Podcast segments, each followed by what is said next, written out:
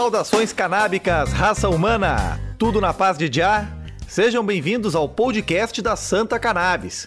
Eu sou o Marcos Bruno e está no ar o segundo episódio sobre cannabis esportiva. E olha, eu estou nervoso só de anunciar o programa de hoje, hein? Nós estamos trazendo aqui para o podcast uma lenda do skate, o maior nome desse esporte hoje no Brasil. Sim, nós vamos entrevistar nada mais nada menos do que o Pedro Barros, esse monstro que não anda de skate, ele voa de skate. Vendo os vídeos do cara, parece até montagem o quão alto esse guri vai. E o Pedrinho Barros, assim como cada vez mais atletas, sejam profissionais ou amadores, estão descobrindo os benefícios da cannabis para o desempenho, seja na questão do sono, para o regenerativo, para controlar dores ou até mesmo para se livrar das malditas medicações opioides e outros químicos. A Agência Mundial Antidoping já retirou o canabidiol da lista de substâncias proibidas e estuda retirar também o THC. Só que em 2018, o Pedrinho Barros quase levou uma suspensão de dois anos por causa de maconha e por pouco não ficou de fora das Olimpíadas do Japão. É. Igor Seco, o que que se passou com o nosso campeão? Lembra aqui pra gente. Tudo bem, camarada? Fala, meu povo da Santa Cannabis. Tudo bem com vocês? Tudo bem, Marquinhos. E tu, como é que tá, cara? Suave na nave. Então, o que fizeram com o Pedrinho, cara, foi uma sacanagem, né, cara? É, desde que o skate virou esporte olímpico, ele passou a ser regido pela Agência Mundial Antidoping e ali em 2018 o Pedrinho estava participando de um, de um torneio de skate que estava acontecendo em Itajaí, Santa Catarina, o Oi Park Jump. E depois que ele subiu no pódio, né, mostrou a medalha para todo mundo, é, rolou um exame antidoping e ele acabou caindo por presença de THC. É, no final, o Pedrinho ele pegou uma pena mínima de seis meses, né, uma penalidade, é, até porque essa competição não era chancelada pela Federação Brasileira de Skate. Então, o Pedrinho ainda assim conseguiu passar por essa crise e vai sim nos representar, representar o Brasil nos Jogos Olímpicos. Mas esse episódio, cara, ele mostra é, o quanto a aproximação entre o Comitê Olímpico Mundial e o universo do skate ainda precisa de ajustes, né? Tipo, do nada os skatistas, que são um, uns esportistas que têm uma cultura das ruas, de repente precisa estar usando terno e sapato para participar de cerimônia de comitê olímpico, né? É meio é uma mudança brusca, vamos dizer assim. E ter que passar também é, pelo exame antidoping. Mas é sobre isso tudo, é sobre cannabis, é sobre skate, é sobre Olimpíadas.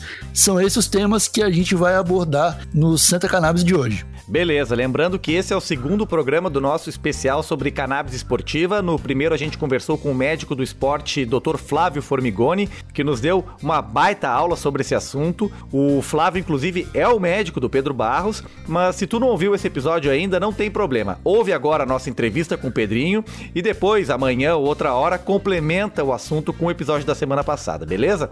O catarinense Pedro Barros, de 25 anos, é hoje certamente o maior nome do skate brasileiro. Ele é o primeiro skatista a ser campeão mundial reconhecido pelo Comitê Olímpico Internacional.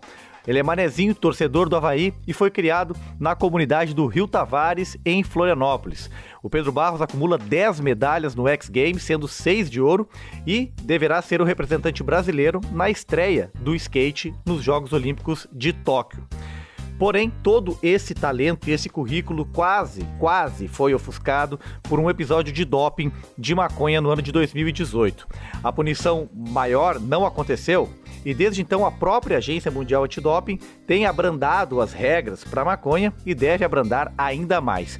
Já os benefícios da cannabis no esporte não param de se mostrar evidentes, tanto pela ciência quanto pelos atletas, tanto na forma empírica quanto na forma prática, né? E é para saber mais sobre como funciona a cannabis e a saúde esportiva na prática que a gente vai conversar agora com Pedro Barros e também com o empresário que é pai dele, o André Barros. E aí, Pedro, tudo bem? E aí, Marcos, tudo certo? Tranquilo. Maravilha. E contigo, André, tudo na paz? Tudo bom demais. Maravilha. Obrigado aos dois por aceitarem o convite aqui do podcast da Santa Cannabis. A gente está honrado e até um pouco nervoso de estar aqui com vocês dois aqui. É. Bom, queria começar com uma pergunta para o André, que é pai e empresário, né, do Pedrinho Barros. Como é que faz essa separação do pessoal e do profissional, André? O pai André Barros né? Sabe que o filho é o melhor do mundo, mas o empresário não pode ter essa visão. Então, como é que deixar o olho do pai não interferir no olhar do empresário? Ah, na verdade, é, na verdade a separação não existe muito, né? É, o que tem que ser, o que eu tentei fazer, na verdade, é, ter uma harmonia com ele como um filho mesmo e a gente junto na parceria, né? Já que a gente teve muito tempo, eu cuidei do meu filho, praticamente criei ele sozinho, né? Então a gente teve muito tempo junto e eu acho que foi uma coisa muito mais orgânica mesmo, assim. A gente chegou um momento que eu tinha que entender para mim mesmo que ele tinha que tomar as decisões dele, mesmo quando eu era muito pequeno, e meu papel de pai é tentar orientar ele nas, nas, nas decisões. Então, assim, não existia muito a divisão, né? A divisão era muito mais fora de campo, fora dele. Ou seja, entre eu e ele, eu sempre fui pai mesmo. Não tem como ser empresário separado de pai. Mas é, perante a outra parte, que é a parte empresarial, nas negociações, aí eu olho, eu olho pro Pedro como um produto mesmo, entendeu? Como um business, né? É, eu vejo o que, que ele tem de potencial de trazer de retorno para a empresa, né? É, faço o meu, meu, meu plano de negócio em cima disso e ataco as empresas dessa forma. Mas entre eu e ele não, não existe separação, né? Porque é impossível. É, são sentimentos, desde a parte de orgulho, né? De dor e vontade, de sentimento, tá tudo junto, como sempre foi, desde que ele nasceu, então não tem como separar. Eu imagino que para ti, ver o teu filho voar a 3 metros de altura deve dar um friozinho na barriga, né? É, na verdade a gente acostuma já com isso.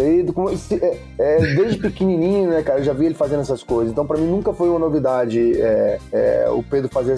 Já, já perdeu, assim, aquela coisa de nossa. É. E pro Pedrinho, como é que é ter o pai como empresário? É, então, o mais importante é que, assim, tipo, muitos empresários que você vai ter, é, ele não conhece a sua essência. E eu e meu pai, muito além de ser só pai e filhos, a gente somos grandes amigos e, e não só amigo no sentido pai e filho que gosta, joga bola um com o outro, mas de que se conhece mesmo, assim, né? Sabe do, dos gostos, das vontades. Então acaba que que isso sempre facilitou porque o maior interesse do meu empresário, no caso, que era meu pai, era o meu, e não é, às vezes o bolso dele, né? Que acaba acontecendo em muito, em muito meio aí. Então eu acho que isso aí sempre foi algo que, que acabou ajudando mesmo, acabou ajudando. Claramente, a gente, 15 anos depois que tudo começou, meio que profissionalmente mesmo. É, claramente, hoje eu tenho 25, as coisas vão mudando um pouco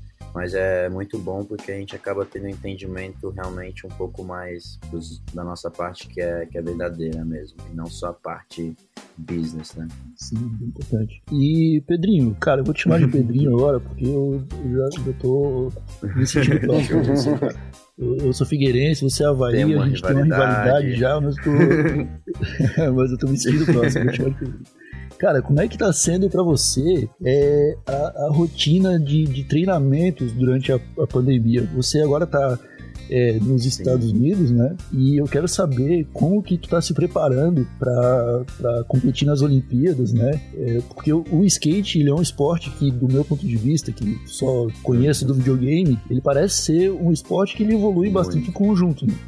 É, os atletas ali, quando estão juntos, eles vão aprendendo com comentários Sim. dos outros, com os erros dos outros, né? E às vezes, num, num período de, de, isolamento, sem essa referência, talvez fica mais é. complicado. Como é eu é que é acho que vamos começar assim respondendo essa pergunta, que primeiramente eu diria que a diferença do skate de qualquer outro é, esporte que está nas Olimpíadas é que ele, ele é um estilo de vida mesmo, né? Então ele acaba passando essa barreira do, do esporte é, porque quem é skatista vive isso constantemente 24 horas por dia. Então, às vezes, você está assistindo um filme, um vídeo de skate, pode ser um tipo de treinamento, uma visão. Às vezes, você está com seus amigos assistindo uma sessão de skate, pode estar tá fazendo bem. Então, tem várias formas que você pode interpretar para seu treino, né? A gente tem Sim. campeonatos a nossa vida inteira, participa, mas nunca algo como as Olimpíadas, onde a gente vê realmente essa cena de nossa, a galera fica no preparo um ano antes, treina, já tá pensando no que, que vai fazer ali para conseguir levar uma medalha para casa. E claramente no skate a gente viu que que isso estava começando também a, de certa forma, surgir, porque a competição seria muito maior. Então, obviamente, o preparo né, de cada skatista estava sendo um pouco mais empenhado. Mas eu acredito que, pro meu lado, pelo menos, assim, é, o preparo ele acaba sendo muito mais mental e físico, porque, na verdade, o que a gente não está acostumado é com aquela cena, com, com aquele cenário, com aquela plataforma toda. Mas competir. Com aquela é, cerimônia. É, aquela assim. cerimônia, né? Tá numa plataforma mesmo mundial, eu digo, né? As Olimpíadas estão sendo transmitidas para o mundo inteiro, todo mundo está com seus olhos ali e observando. Então, sabendo que o skate seria basicamente um dos principais esportes ali, por ser a novidade, assim. É, tudo isso eu acho que é o que mais entra em conta mesmo. É, eu sou skatista há 25 anos, né? Tipo, eu não, não, não vou mudar muito minha essência por uma questão de um campeonato. Então, eu continuo trabalhando meu corpo, porque eu com o skate aprendi que eu preciso cuidar disso desde os 11 anos, basicamente. Porque se eu não estivesse cuidando do meu corpo, eu não estaria andando de skate da forma que eu tô até hoje é, cuidando da minha mente, porque também para minha vida é muito importante que eu cuide da minha mente, com tudo que a gente tem na nossa volta. Então, de certa forma, eu acredito que eu estou tentando seguir, é, de certa forma, uma vida mais saudável, muito mais com uma evolução própria também, sabendo que isso pode acabar resultando num, numa performance não de campeonato, mas uma, uma entrega mesmo de de si para isso que eu tô me disponibilizando, que no caso seria as Olimpíadas. Então, se eu tô decidindo para as Olimpíadas e se eu quero estar tá ali, eu tenho que me entregar, eu tenho que estar tá presente, Sim. né? Eu tenho que estar tá bem com aquilo. Então, eu acho que é mais essa, essa é mais o meu cenário, né? Então, hoje eu me preocupo em acordar bem, ter uma alimentação boa, tá fazendo os meus exercícios tá, tá cuidando da minha alimentação, fazendo toda essa parte, mas é quase que muito mais por um todo. E então eu tô seguindo, mas sem nenhum tipo de pressão, sem nenhum técnico, sem nenhum coach tendo que vir aqui me dar chibatada e falar que a gente precisa disso para levar aquela medalha para casa. Hum. É uma formalidade que tu não tá acostumado, né, Pedrinho? Uhum. Até eterno, eterno sapato e gravata já precisa usar. É. Não, verdade, cara, é muito diferente mesmo, mas é eu costumo dizer que também os skatistas, além de, de ser skatistas, eles são ótimos é, artistas mesmo. Eles conseguem se é, camuflar ou se engebrar em qualquer situação. Então, assim, eu digo que o skatista, por mais que pode ser até um pouco diferente, Sim. mas acho que até até fica legal essa cena de você botar um terno, botar um sapato, tá em diferentes situações, até uma, uma coisa interessante. Pedrinho, eu vou te fazer. Eu, eu vou entrar aqui agora um, um pouco na, na, cannabis, mas a gente já vai abordar de novo esse assunto sobre skate a forma de arte, tá? Eu queria que tu explicasse para os nossos ouvintes e para a gente também é, como que foi o seu contato com a cannabis. Né? Eu acho que o meu pai pode começar respondendo isso, porque eu não sabia nem o que era vida ainda quando eu tinha contato com é. Não, na verdade, assim, cara, é... antigamente eu plantava em casa, umas plantinhas, nem era pra pra uma produção em série, nem nada, entendeu? Eu sempre tive aquela curiosidade de plantar, é, até que eu sempre fui muito contra esse lance de comprar maconha, na época que a gente usava, eu usava muito mais pelo lado recreativo que medicinal. Então, é, eu já plantava assim, ele cuidava. Época não tinha muita informação. Exato, nem, nem passava isso. Então era, era. Mas eu tinha muito aquela coisa da, da energia, né? Então eu já plantava em casa e o Pedro me ajudava a cuidar. Então, desde aquela época eu já incentivava o Pedro nessa, nessa, nessa questão do cannabis é, até mesmo sendo já um adolescente, depois de 12, 13, 14 anos, porque eu achava que era muito mais importante, mais, assim, melhor para mim, como pai, ter o um meu filho que fumasse maconha do que fosse uma pessoa muito mais no, hábito do, do, álcool, por é. exemplo, que eu fui, entendeu? Então, eu, por Sim. exemplo, eu com 12 anos de idade, 13 anos de idade, já tava bebendo é, cerveja, vinho, uísque. Aos 15, 16 anos era uísque, todo final de semana eu matava uma garrafa. E claro, quando eu vim morar em Floripa, depois eu, eu via. Forte. É, é normal, Brasília era assim, né? E aí eu vim morar em Floripa, que tem uma cultura do cannabis muito mais forte, né, Floripa, né, cara? Aquele lance mais rastafari e tal, principalmente naquela década de 90. Então eu percebi que realmente Sim. falava, pô, cara, como é muito melhor ter um filho que seja maconheiro do que ter um filho que seja alcoólatra. Isso aí foi indiscutível para mim. E lógico, aí o Pedro com 16 anos, 15 anos, já nos Estados Unidos, já começava a cultura do cannabis é, como medicinal. medicinal. E aí, com 18 anos, foi quando o Pedro fumou a primeira vez, foi através de uma carteirinha, fomos no médico e tal. Então ele teve o primeiro contato ah. com a maconha do Pedro mesmo foi através da parte medicinal mesmo, né? É, e na verdade foi esse esse contato desde novo, essa da, da parada mesmo, né? Tirar essa, esse cenário todo de que a maconha era algo lidado ali no morro, o bandido com arma, ou alguma droga que é proibida que vai te fazer mal. Não, para mim aquilo realmente sempre foi visto como uma planta, algo muito natural na vida e acaba que acaba que eu acho que quando é muito natural assim, você a tua curiosidade diminui, porque você de certa forma você já tem uma informação, um conhecimento sobre aquilo. Então, é muito mais fácil você fazer suas escolhas, né, na vida. Acaba que que esse contato, então desde muito cedo, foi o que sempre fez, basicamente, eu ter de certa forma na minha cabeça é, o que eu queria. E entendendo cada, cada parte dela, mas o contato com, com a cannabis realmente para mim é, é, isso, como o pai falou, eu lembro que, que eu regava as plantas dele, estava sempre nas rodas de fumaça entre ele e os amigos deles, porque eu morava, a gente estava junto, eu andava de skate, e obviamente eles não iam pegar e se esconder para fazer isso, então eles estavam ali. É, uhum. E aquilo fazia que acho que passava essa energia mais leve, né? Porque quando você está escondendo alguma coisa, tem uma energia mais pesada, sabe? Fica uma coisa mais tipo, hum, por que que ele tá fazendo isso? Cara, você me fez passar, pensar numa coisa que é. A, a, gente, quando é moleque, a gente não se interessa pela plantação de boldo da nossa avó, né? Então, eu acho que pode ser uma relação parecida, vendo um outro adulto cultivar maconha. Porque para uma criança, passa realmente a ser uma Isso. planta.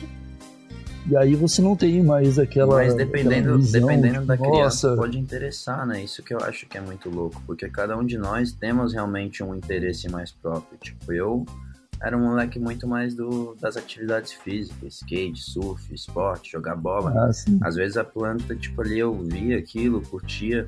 A, a, a, cannabis, por exemplo, me chamava atenção porque ela era muito diferente de todas as outras plantas, entendeu? A minha mãe tinha floricultura uhum. na época, junto com meu pai, fazia paisagismo, então eu cresci vendo plantas e, tipo, diferentes espécies. E a, e a da cannabis sempre foi a que mais me chamou a atenção, disparada. E mas é muito louco Entendi. mesmo, porque, tipo assim, é, essa desmitificação eu acho que é o mais importante, porque quando você tira essa essa taja que a galera bota, que a sociedade bota em cima de algo, você permite é, a conclusão cada um. E isso eu acho que é importante na nossa, na nossa vida, porque a gente tem as, a gente tem as conclusões com os fatos que a gente tem na nossa cara. E se ali tá mostrando que aquilo ali é ruim, a gente não vai querer seguir em frente, a gente vai ter uma conclusão sobre aquilo. Excelente, cara. Excelente. Ô, Pedrinho, Tu fala que o skate tá mais perto de uma forma de arte, né, do que de um esporte de, de, competição em si.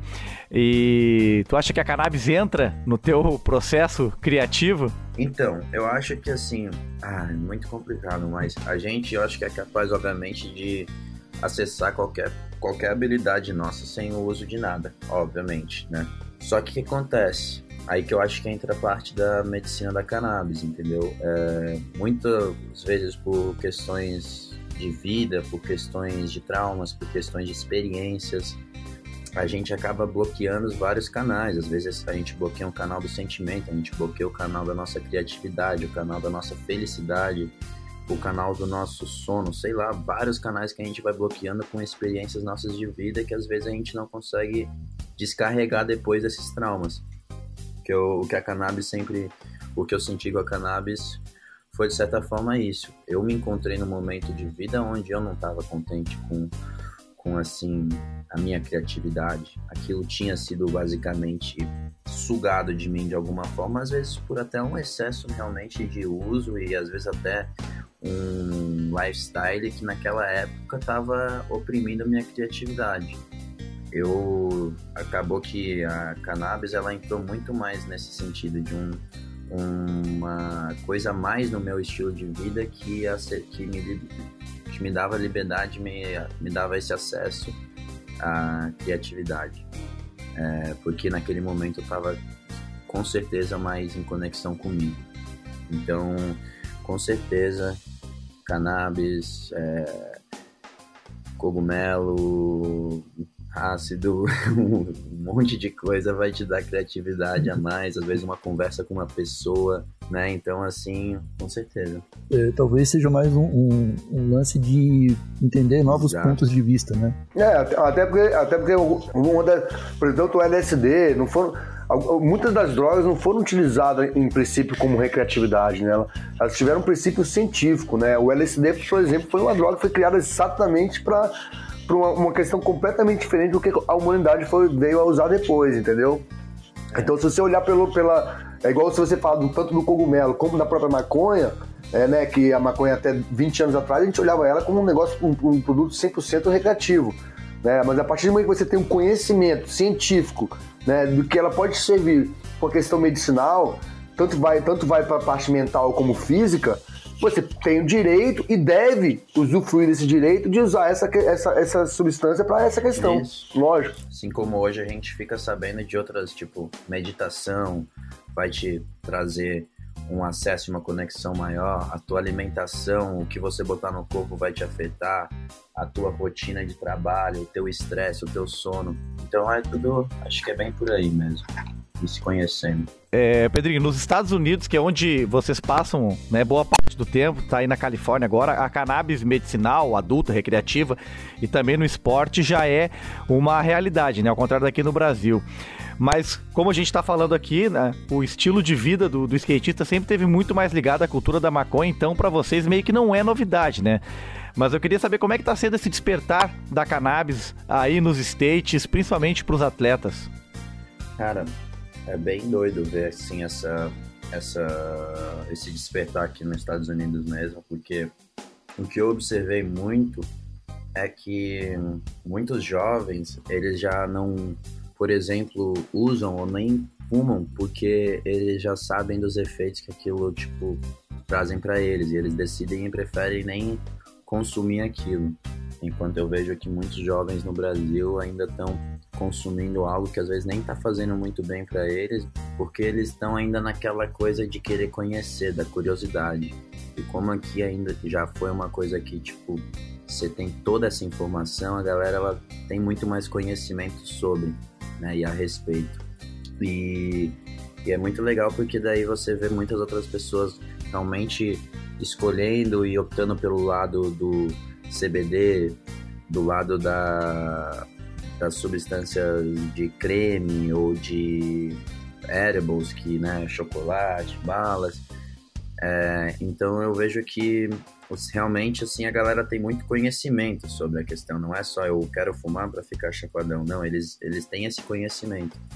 É, então realmente é um despertar bem legal de ver no skate. A cannabis, obviamente, ela tá gigantesca, muitos skatistas é, trabalhando e entrando no ramo, tanto abrindo empresas como é, trabalhando nas fazendas mesmo, trabalhando na criação de é, produtos de CBD, trabalhando com, com novos produtos de creme, estudando a respeito. Então, assim, realmente dentro do skate ela é muito, ela é muito forte e acaba que no skate você realmente também encontra muito muita galera que vive realmente esse lifestyle mais canábico mesmo de, de realmente gostar bastante de toda a cultura em volta.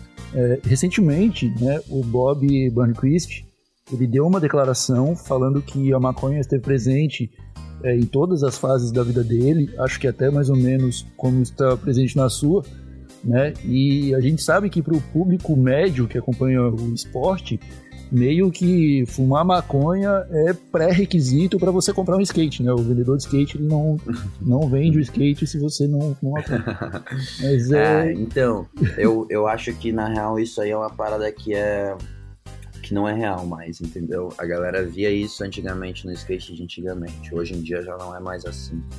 Hoje em dia tem muito skatista aí que nem fuma maconha, que tem, tipo, muito skatista que é super, super atento à, à saúde, à questão, assim, de, tipo, não ter nenhuma, nada de fumaça, nada de nada no corpo.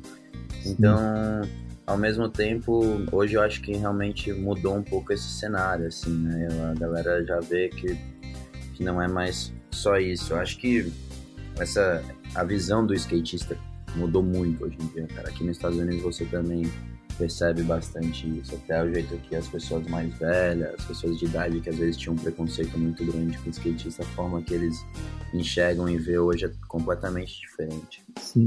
É, é que na verdade, Sim. só dar, abrir um parênteses sobre isso aí, é que na verdade o que acontece? Hoje em dia o, o mundo está se transformando, né? A, a, as, as, informações são rápidas demais, o ser, o ser humano num todo, e principalmente o skatista, por ser um, um, um, grupo de pessoas que viaja bastante, que sempre foi muito culturado, ou seja, a cultura. A, o skatista absorve muita cultura, né? Imagina, viaja para todos os países, tá, tá, tá na rua tá na festa, tá no campeonato, tá no meio de, de, de, fazendo entrevista, então ele tá, a vida é muito dinâmica dele. Então hoje em dia o skatista ele tem entendimento de duas coisas importantes. O, eh, primeiro de todas, que quanto mais ele cuida da saúde dele, mais ele consegue andar de skate, ou seja, mais ele consegue se divertir. É um, um contrapeso que não existia antes. Antes fala assim, ah, vai pra academia, você acha o quê? Que vou marombar? Não, hoje é o quê? Vou pra academia, vou me alimentar bem, porque assim eu consigo cair, recuperar do meu machucado muito rápido, andar por muito mais horas, evoluir muito mais no meu skate e ser prazeroso em tudo isso, né? Então, tá nesse quesito. Sim, ô, ô André, eu queria fazer essa pergunta para ti também, cara.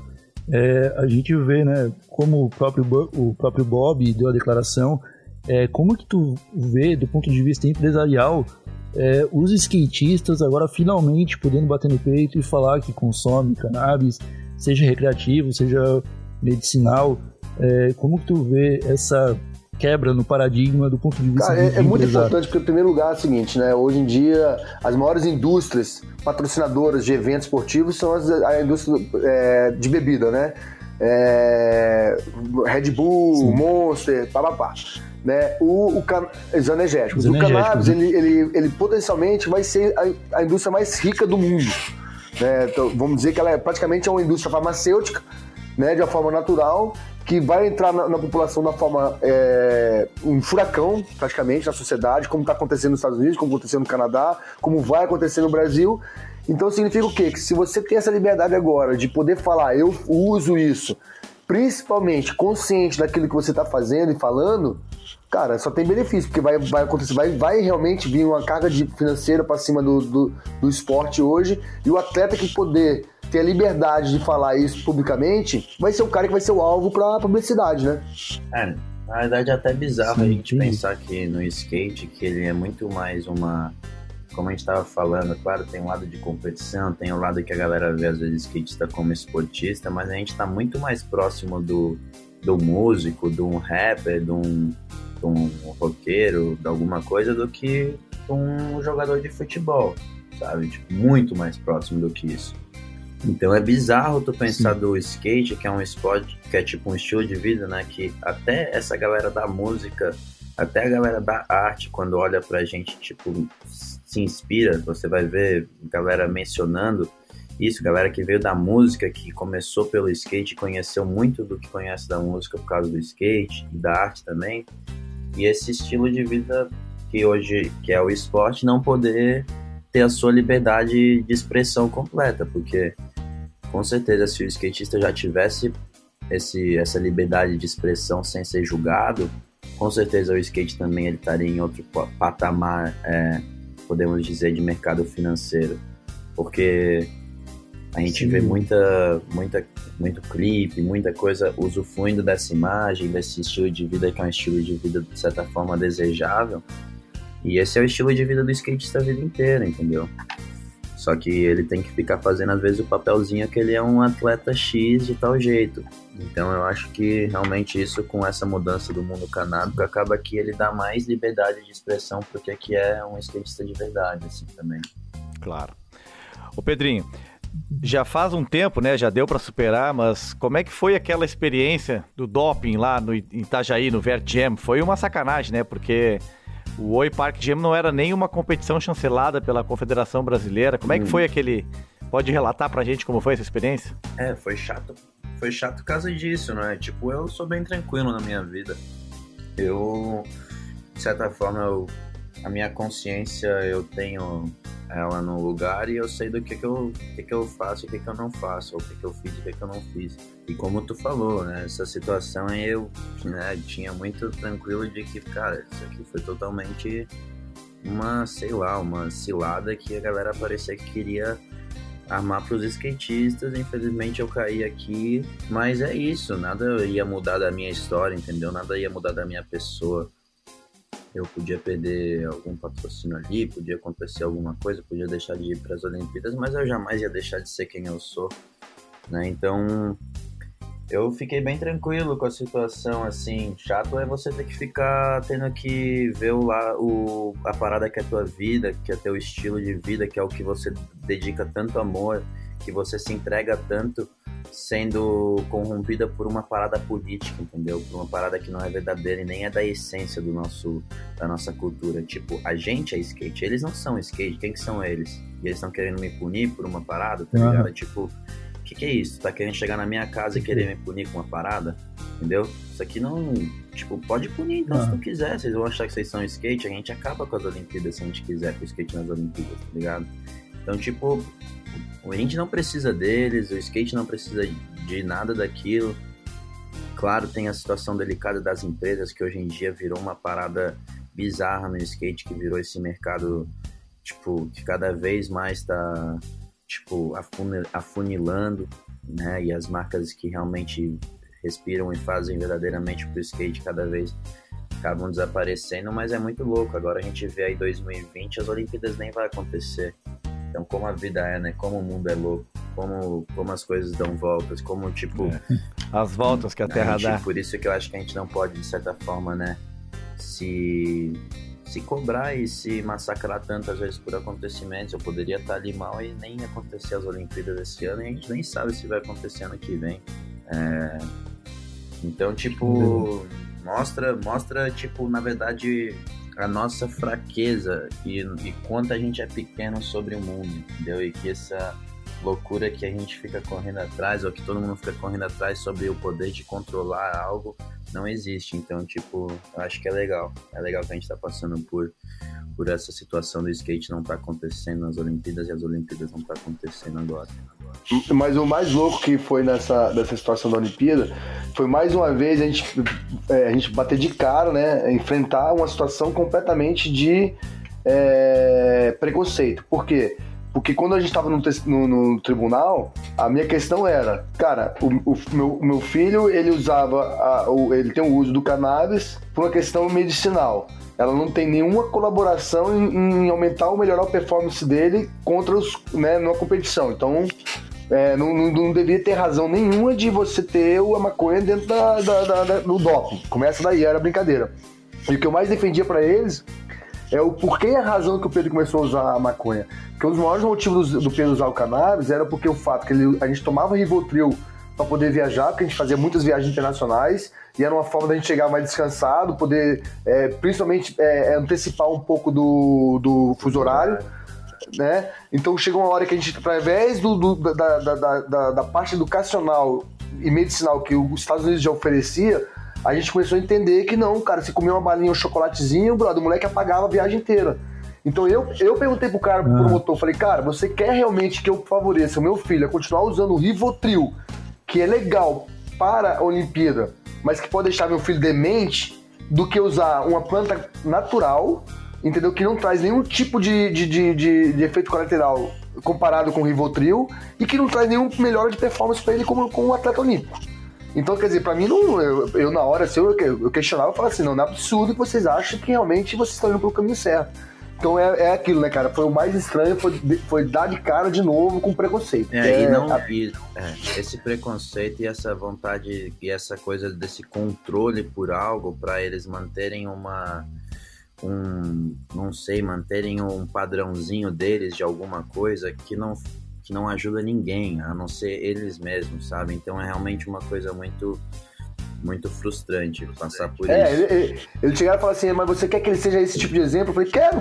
Eu quero que ele seja esse tipo de exemplo. Aí. Eu quero que as pessoas, em vez de tomar um Rivotril, tomem, é, use cannabis. Isso é óbvio que eu quero esse tipo de exemplo. Porra.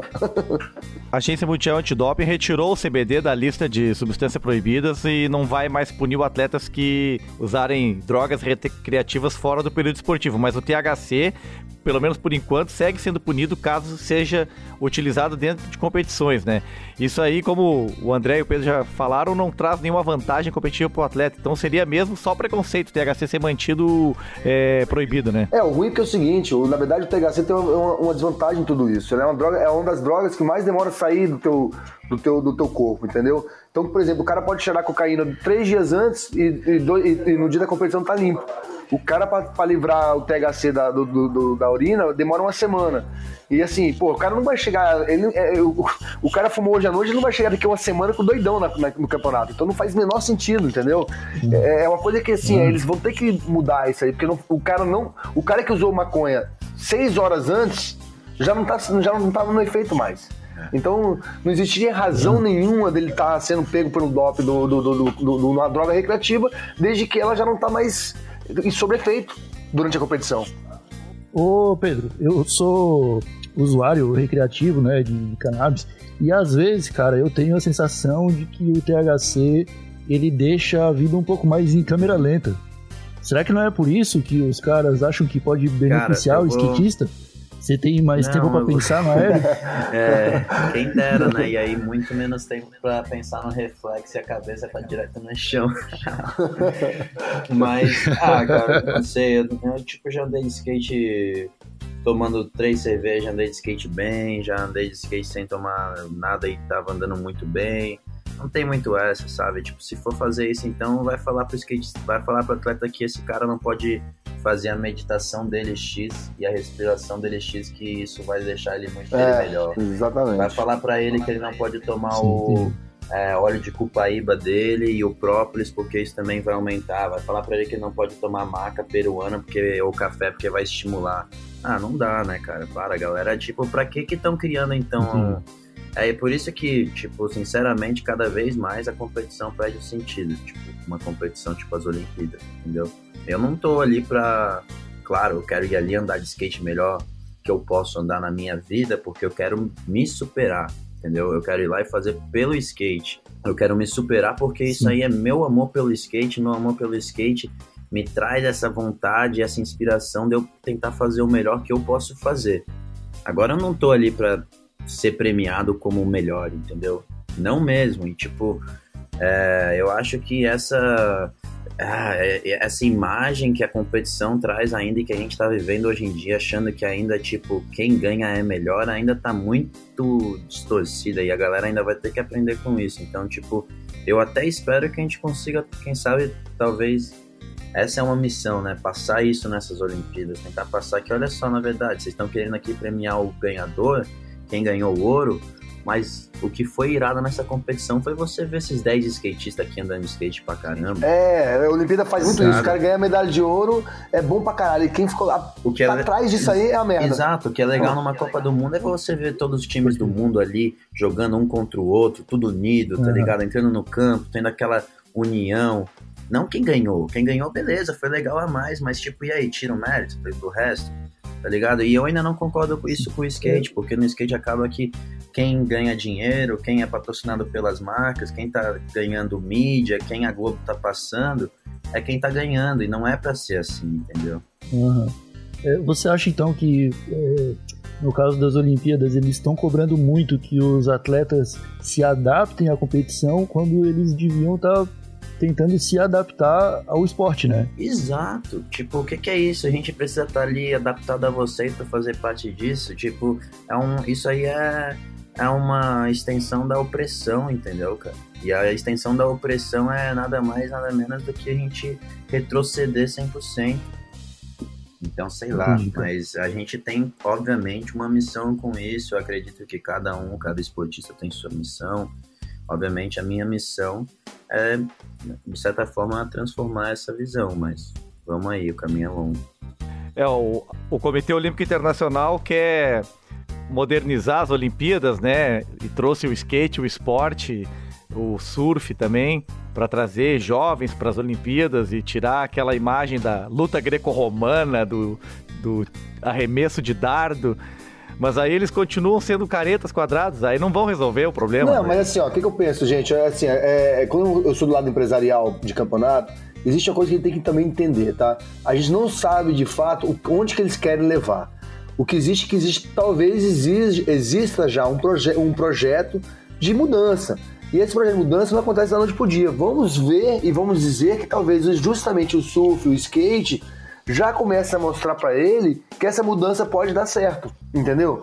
Então, assim, eu acho que é muito, é, uhum. muito é, um preconceito também nosso de achar que tá na cabeça deles exatamente essa missão. É, não, não vamos, é que, na verdade, vamos fazer o skate ser igual a gente. Não, talvez não, talvez fala, galera, vamos botar o skate aqui, quem sabe o skate não muda tudo. A questão, né? é, a questão que a gente tá aprendendo com tudo isso aqui é, tipo, é a união, né, cara? Porque, de fato, se os skatistas estiverem unidos e tiverem de certa forma, cobrando alguma coisa das Olimpíadas, e ó, a gente só vai estar tá aí presente se for dessa forma e dessa forma, as coisas mudam, entendeu?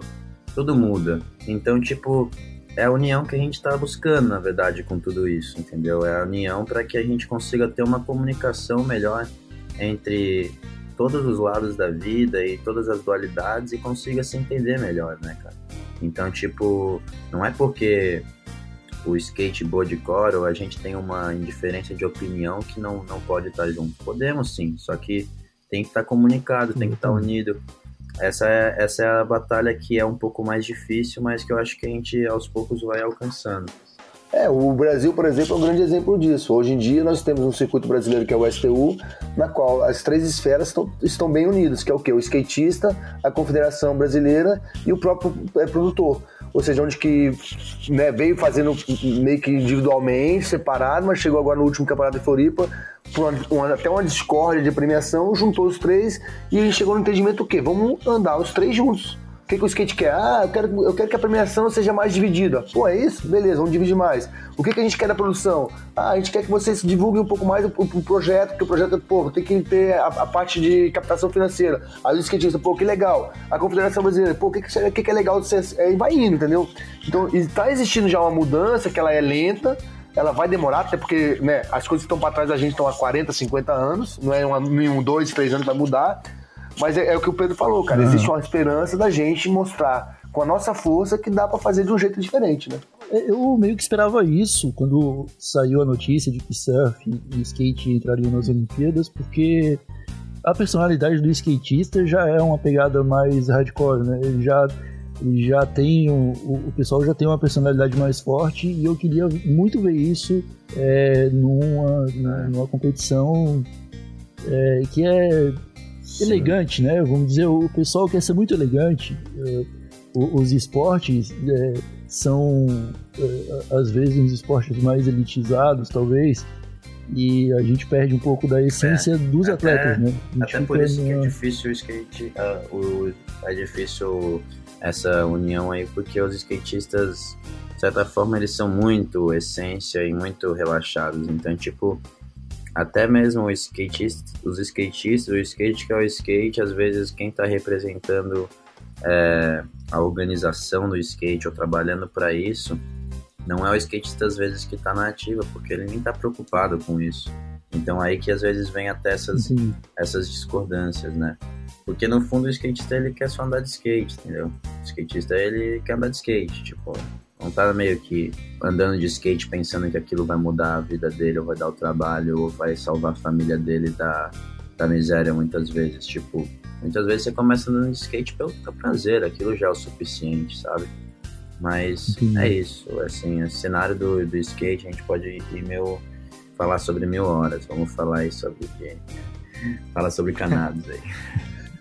É, e já passou quase uma hora da nossa conversa aqui. Infelizmente está na hora da gente ir para o encerramento, né? Pedro, André, muito obrigado pela participação de vocês aqui no podcast da Santa Cannabis, trazendo todo esse conhecimento, toda essa prática aí sobre o skate, sobre a cannabis. Tenho certeza que o pessoal que ouviu aí vai sair bem satisfeito, bem contente com o que ouviram. E para encerrar, a gente sempre faz aqui no podcast da Santa Cannabis, a, a gente pede sugestão de conteúdo, para os ouvintes continuarem uh, se aprofundando no assunto abordado, seja um livro, uma série, um documentário, qualquer tipo de mídia, né? Para o ouvinte, então, é, continuar no assunto. Pedro, teria alguma indicação para o pessoal? Cara, eu, eu digo que seja lá o que você o que você quiser aprender ou buscar, se seja sobre o lado mais medicinal da cannabis, seja sobre o lado da performance, busca busca a procura mesmo na internet com fontes que vocês conseguem identificar que são confiáveis, que tem bastante né, comentários e reviews de pessoas que realmente entendem estão presentes no assunto e, e vão atrás, se aprofundem sem medo, busquem cada vez mais e mais e mais e mais conhecimento. Assim, é, YouTube, Netflix, está cheio de conteúdo sobre sobre cannabis, sobre psico, é, psilocibina, sobre o esporte inteirado com isso, sobre a dependência química de muitos esportistas por causa dos opioides aqui nos Estados Unidos. Então, é, tem muito conteúdo bom, tanto no YouTube e no Netflix. Só digitar ali.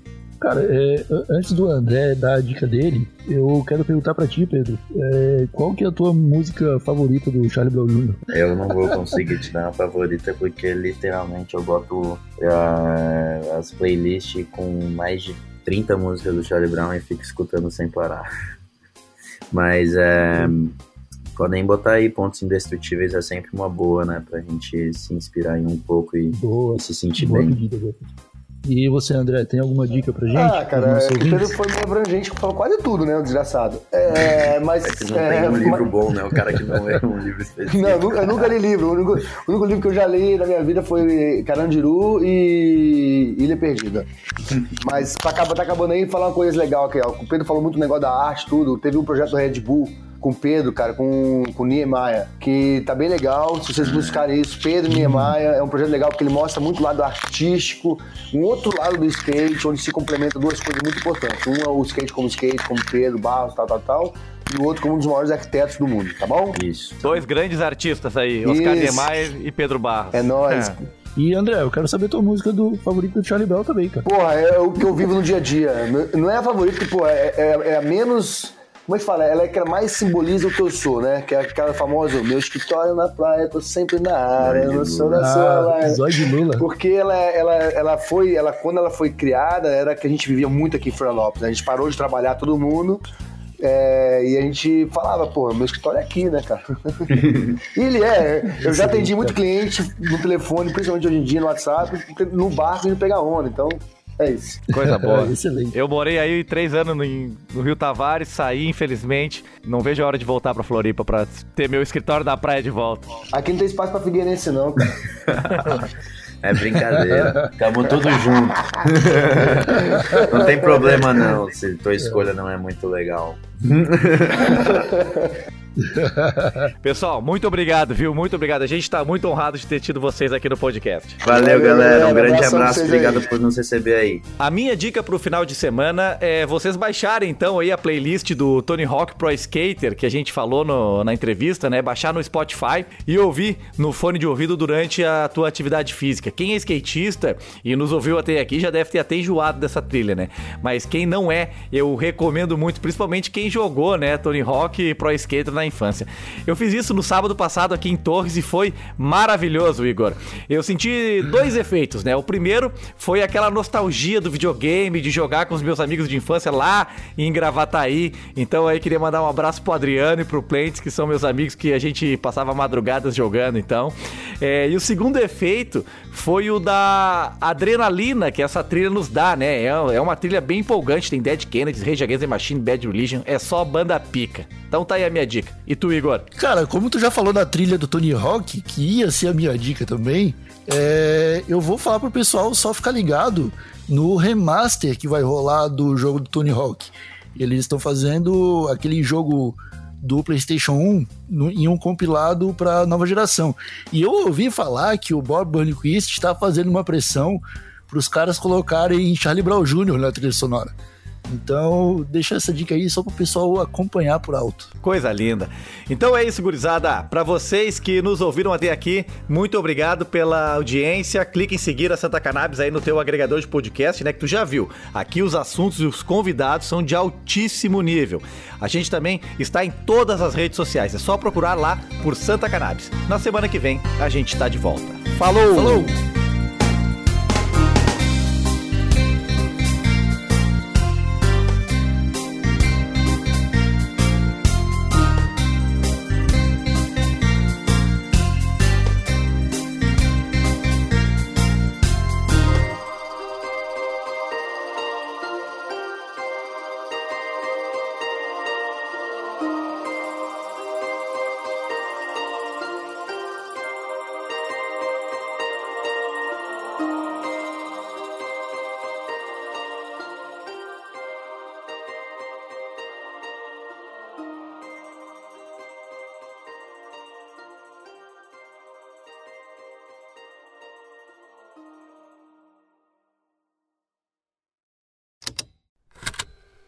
Estalo Podcasts.